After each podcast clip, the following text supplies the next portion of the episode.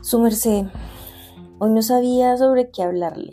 Sinceramente creía innecesario grabar algo hoy y querer que alguien lo escuchara, porque ayer fue un día nefasto, dificilísimo.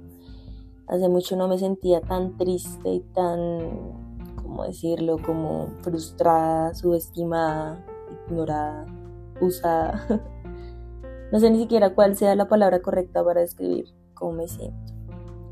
El caso es que pasé una noche malísima, pasé una noche terrible, con insomnio, sobrepensando, y me desperté temprano a trabajar y antes de prender el computador abrí un libro que acabo de terminar de leer y una cita se topó conmigo y se la quiero compartir. Muchas veces la mejor manera de enfrentarse a las cosas malas es darles la vuelta, utilizarlas como fortaleza, negarte a que te caractericen, luchar contra ellas. Y bueno, ¿a qué va esto? A nada, realmente.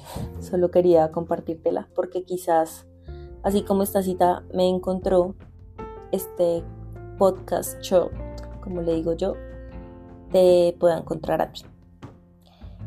No tengo una reflexión sobre esto porque creo que es muy diciente. Solo quiero agregar que también está bien tener días no tan buenos, no sentirse bien, alejarse un poco de la realidad, estar en silencio, desaparecer un rato.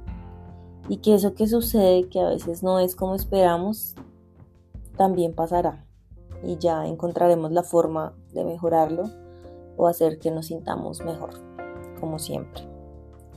Gracias, gracias y gracias por escuchar.